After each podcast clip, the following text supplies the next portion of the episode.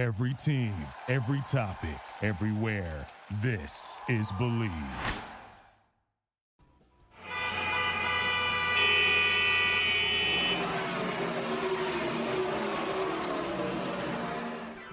This is Garage LA, Garage Latino. We don't talk about football here. We don't talk about golf, no. We are two Latino gearheads, David, and Ricardo, that are lucky to test the latest cars for you. so you can make a better decision when you are ready to buy. But there is more. Since we are Latinos and we have more than 50 years doing this, we have our own opinions and don't have pelos en la lengua to be nice for the sake of it. News, opinions, and our verdict, Latino styles on things on wheels y al que no le guste que se chingue. Garage Latino on Bleav Network starts now.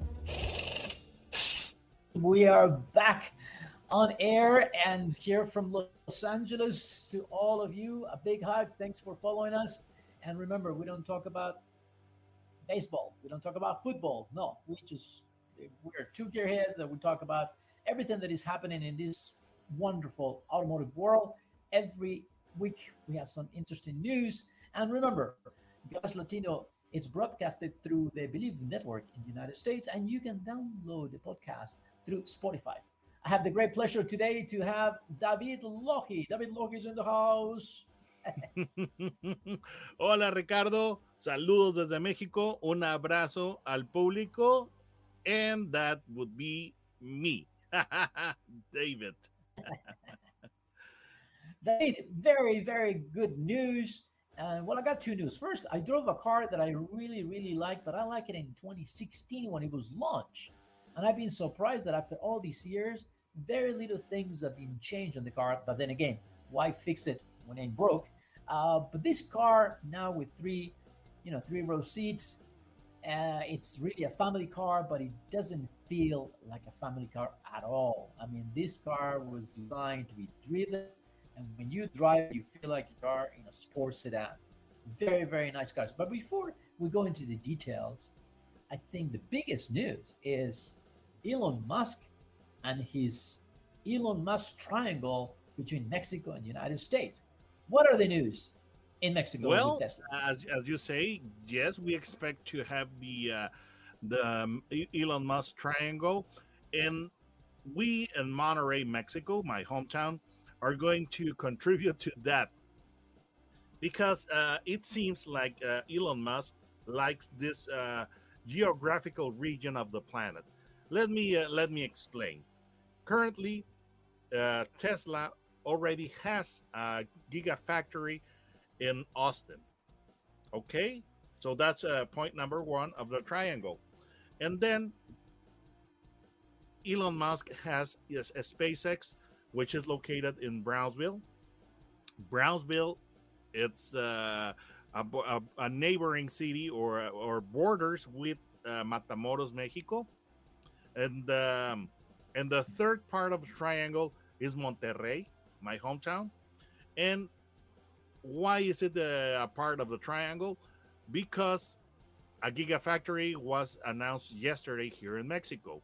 Now, um, we must uh, we must say that um, these uh, all of these uh, factories are located within a 250 mile radius. So uh, this is this is uh, pretty interesting, and it's part of a trend called nearshoring, which is uh, locating uh, companies or moving headquarters or plants or, uh, or uh, you know um, close to the, the United States. So uh, and in that in that aspect, you know, my my hometown is very you know has a lot of American influence. A lot of people here, a pretty large part of the population here speaks English, and we have most of the uh, American American businesses. You know, you you will find uh, Burger King, uh, Walmart, and uh, I'm trying to think, but we we have s- it pretty much something. We it, know- it- we know it's, uh, somehow think feels like the it- U.S. but the biggest thing I think is this this Tesla Gigafactory. It's an addition to what GM it's doing also with electric cars. Plus, you know, uh, Stellantis having factories, Freightliner International having uh, factories. It, it really ratifies again that Mexico it's one of these worldwide centers of car manufacturing. and the quality is outstanding. So I think that's very, very important for Mexico. And now I just wonder if this doesn't create certain, you know, certain, you know, asperezas between the countries or not. Well, no. Well, ideally it would not because there is a free trade agreement which is pretty strong between uh, Mexico, uh, the United States, and Canada. So, uh, in theory, it, it, should not. But the thing, the thing about uh, Mexico is that Mexico has a lot of uh, free trade agreements with most of the countries of the world. That is uh, why you will you will come to Mexico and you are going to find cars in Mexico that are not available in, in the U.S but uh, it should not because it, it's all a part of uh, of the agreement. But this may be this this may be a, a sensitive uh, subject to um, to certain part of of, uh, of the American public. But the thing is that it's uh it's it's happening, and this uh, part of the of the country, it's uh is is very it has a very, strong manuf- uh, automotive uh, manufacturing uh, sector. We have uh, in, in my hometown in Monterrey, we have a, a, Kia plant, and of course, there's all the suppliers here. Okay, right. and then 50 miles away from here is the the neighboring state of Coahuila, and Coahuila has a huge GM plant. It has a huge Stellantis plant. Plant, you know, they uh, they use uh, for making Ram brand vehicles and uh, Freightliner has uh, has uh, plants. We also have in uh, in uh, Monterrey, and Navistar, Mercedes Benz, uh, Mercedes Benz buses. So it's it's a, it's pretty strong manufacturing base. As for what yeah. is going to be produced in here, there are yesterday was investor day for Tesla, and there were made you know there were some announcements made, but. Um, Tesla is, is, is a company that is uh, tight-lipped when it when it when uh, it uh, benefits the company most.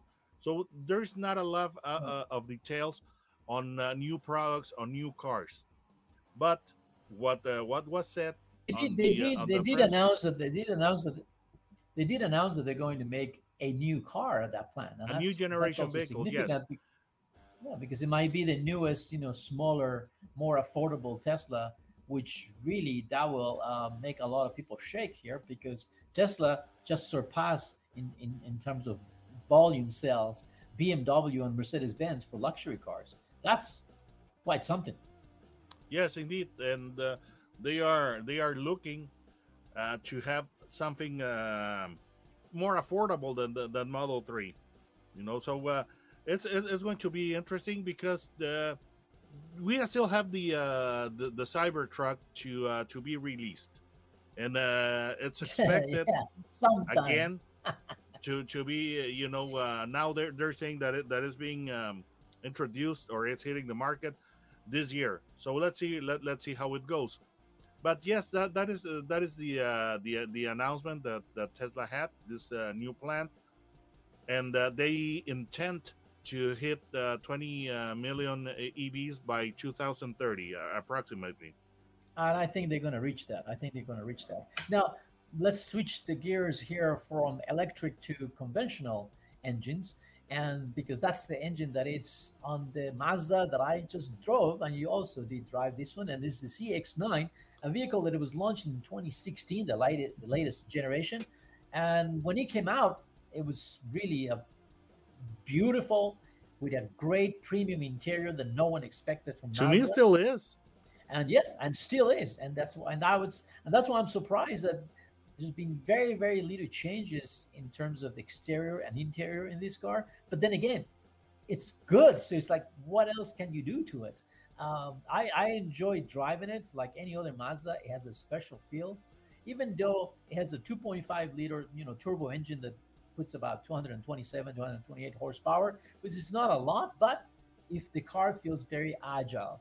And the steering system, I think it's something that uh, it's very special on Mazdas. Uh, it gives that agility, that feeling on the steering wheel. And and I know that sometimes you mention about the daddy's cars or mommy's car. uh, and definitely this is a dad's car. This is a car that you enjoy driving. Now, three rows of seats. I don't know. It takes almost all the trunk space away. I really don't know if you need it. I think it was some companies decided to put this because everybody else was doing it, uh, and I don't know if really people use that third row seat, but it is available. Um, I rather they didn't have it, so I have more boot space. But the the design and all that is really really nice. And now there's more versions. You know, you have the, the, the carbon edition, the touring edition, the you know all the signature edition, all these premium level interiors, even better. Uh, but also, Mazda just announced, and some of our colleagues were able to drive the new CX90, totally new platform, totally new engine, a hybrid, rear wheel drive platform which this is a, a complete uh, different car to the CX9, and perhaps that will be the future of, of the brand, going really, really upscales with the car. What do you think? I think the uh, the CX90, the, that is the CX9's uh, successor, is a very ambitious model, and I think that uh, Mazda is being very bold because today everybody is trying to do uh, vehicles with uh, which are based on the front wheel drive and uh, traverse engine uh, architecture.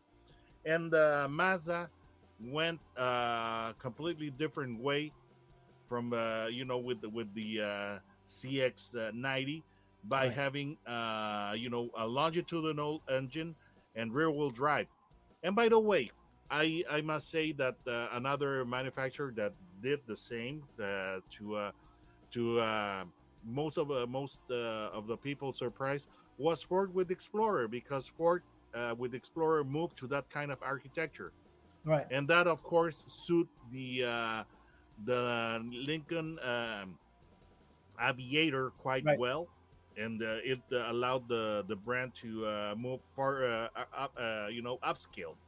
Now uh, this type of architecture that Mazda is having is geared towards driving enthusiasts because on, on, this vehicle the rear wheels mostly do do the move the car and the front wheels steer it though all of the all of the versions of the Mazda of the next Mazda CX90 come with all-wheel drive.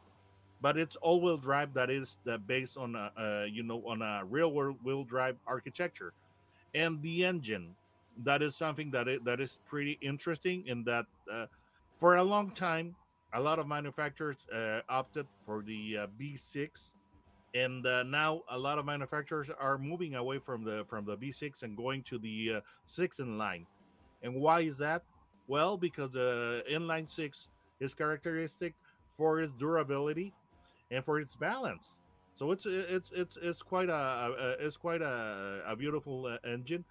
The thing is that the move that there was towards uh, V6 engines is because they tend to be a smaller right. or shorter, and you can more uh, compact. You, can, you know, it's, it's can, a compact package that is easy to, you know, to under the hood.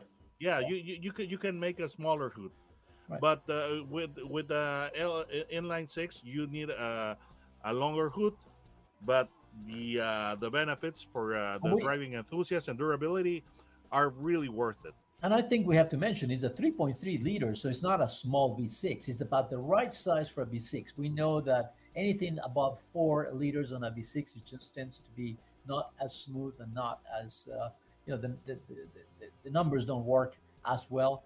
But around the three liter um, inline six is the perfect size for balancing uh, yes, engines, and the and they uh, produce better torque. You know, right. Uh, so and there are two versions of, of this engine. One, uh, the entry level has 280 horsepower, and the uh, top of the line has uh, 340, which is pretty good. Now, something that something else that is interesting about the uh, CX90 is that it has um, hybrid powertrain. Right. Okay, so it has the the uh, inline uh, gasoline uh, six and it also has a hybrid uh, powertrain. And quite frankly, that is an area which in, in which uh, Mazda is uh, lagging behind its, its competition. Now, Okay. also, also the CX90, just like the CX9 itself, you know, uh, these are the vehicles that are pushing the brand itself into tapping into the luxury market. And I'm Yeah. not sure that's the right strategy or not. That would be very interesting. You know, when we talk about luxury, luxury is, I think, is a psychological thing. You know, I mean, there, there are many, many, many good cars, and we don't have to go that far. Mazda, Toyota, you know, Honda. These are very, very, very good cars. Hyundai, uh, without being premium. So premium today is basically the interior, right? But even then, to jump to a premium level where Mercedes, BMW, or Genesis are doing some outstanding, outstanding interiors that cost a lot of money and a lot of refinement. Um, I'm not sure that's the right strategy. I think it's worth considering, but would would the, the consumer recognize Mazda as a premium brand? I think it's very risky right now because uh, everybody is struggling. Well, except uh, except uh, new, uh, you know, the company that is being established in my uh, hometown, Tesla. everybody seems to be struggling with the move to uh, EVs. Right. Okay, so uh, you you have uh, Jaguar struggling, you have Mercedes struggling, you have BMW uh, struggling. So uh, to try to move up up market uh, right uh, right now seems to be uh, a very risky choice, quite frankly, because first of all, if if you are going to challenge the big boys, you have to have a lot of uh, product uh, variety. Well, I, I think uh, mainly, I think I'm sorry to interrupt you, but I think mainly today when we talk about premium, we also talk about size, right? People associate the premium today with certain, you know, size of vehicle, a certain type size of an SUV, and you you can become premium with a, with a with a compact car. Well, Ma- uh, Mazda needs uh, more uh, more models to uh, to be able to take on uh, the uh, the the big the big brands when it comes to premium. I would say that if they aim to be entry level premium, that could work. If they uh, go against I don't know uh, Acura, if they go against uh, Alfa Romeo. Lincoln, they, that could work. But uh, quite frankly, I think uh, it's a very risky strategy to make the to, to make the car uh, more expensive. And uh, as a driving enthusiast, I do appreciate the new platform, but the public at large, I wonder if they are going to be able to recognize all the benefits and uh, of the new platform and, and the superior right. driving dynamics. Yeah, I, And- I'm, I'm I'm with you. I'm I'm with you because you know those dynamics uh, to really feel them, you have to be able to push a little bit, and I don't think people will be pushing their vehicles. I mean, Well, to me, it's like uh, you know, uh, like uh, serving caviar at a, uh, to a public that it's uh, that it's content uh, with uh, with cheese cubes. You know, right. I don't know. Maybe maybe I am being too too blunt or too severe, but, No, but it- uh, but it- in my, but in my it's- opinion, on my assessment, but if the public seems perfectly fine with vehicles that are um, uh, you know based on front wheel drive architecture with traverse uh, engines. I, I wonder if uh, the public yeah, is well- going to appreciate this. Time time now- will tell. Time will time will tell. But I but we have to say that it is a very nice. Uh, what I've seen is nice, and based on the CX9, I still think really really good car. So go ahead. Yes, and, and, and I think that it's a nice vehicle too. But for example, uh, uh, there's there's uh, no discussion or no denying that the that the platform or the mechanics are uh, way better on the CX90, especially uh, you know for driving enthusiasts. But design wise, for example, the exterior on the CX90 looks somewhat similar to the CX9, CX9, which is the current vehicle. Doesn't look all that much better you know that the, than the vehicle it replaces and something that i have a problem with in, in the design or looks department of the exterior or, or the body of the cx90 is that the sides are way too flat Right.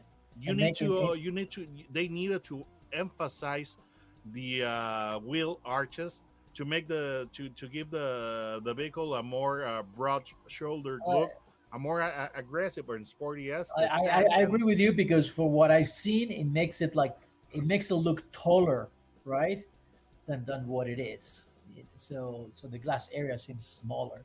But well, they gotta try it. They gotta try it. It's difficult when you have a winner like the CX9. You know, when you have to replace something that is really good, sometimes it's not that easy. But you know, it's uh, it's a good effort.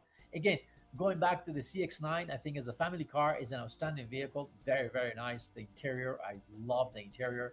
The driving dynamics are great. I mean, if you like driving, you really enjoy this vehicle. It's very athletic, agile, enough power, good to go everywhere. Fuel consumption, I'm not sure, but again, if you got three three row seats, then that means you're thinking not uh, you're thinking about the family, not not an economy car. Uh, the the base price for the CX9 is around 38, 39,000. When you go into the signature premium editions with great audio systems and very nice leather interiors, then you're looking about more like 52,000. So there is a lot to choose there. David, how can they see the video that you did in the CX9 and how do you find your videos in YouTube? You know, on the CX9, uh, when I had it, I, I had not started my channel, so I don't have a video on that one. So for, right, for that, I, I, apologize. But uh, how do we find a, you in YouTube? Uh, yes, uh, just type autos and gears, uh, no spaces, and you will find me. But I, you know, you will see uh, more coverage on Mazdas like the uh, the CX30, the uh, Mazda 3, and uh, you know, so I, I have been uh, covering Mazda now.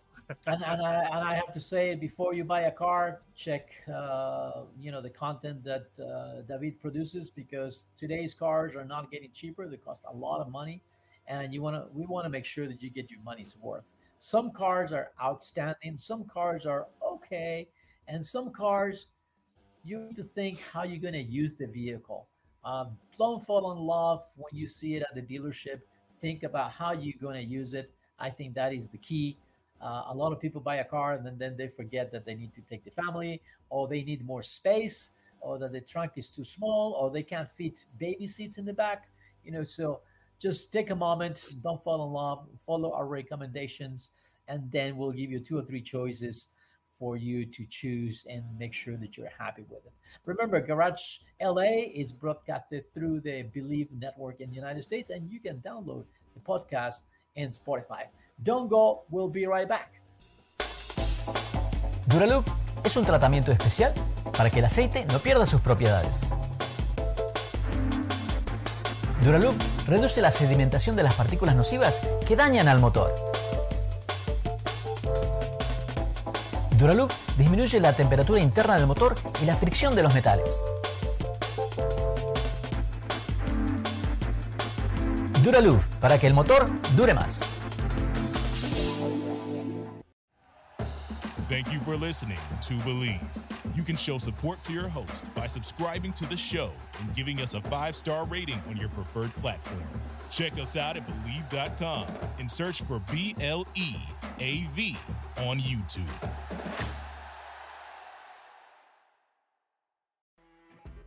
You know, when you're listening to a true crime story that has an unbelievable plot twist that makes you stop in your tracks? That's what our podcast, People Are the Worst, brings you with each episode. I'm Rachel. And I'm Rebecca. We're identical twins who love true crime cases that make you say, didn't see that coming, and we hate the people responsible for them. Listen to People Are the Worst now on Apple, Spotify, or wherever you get your podcasts.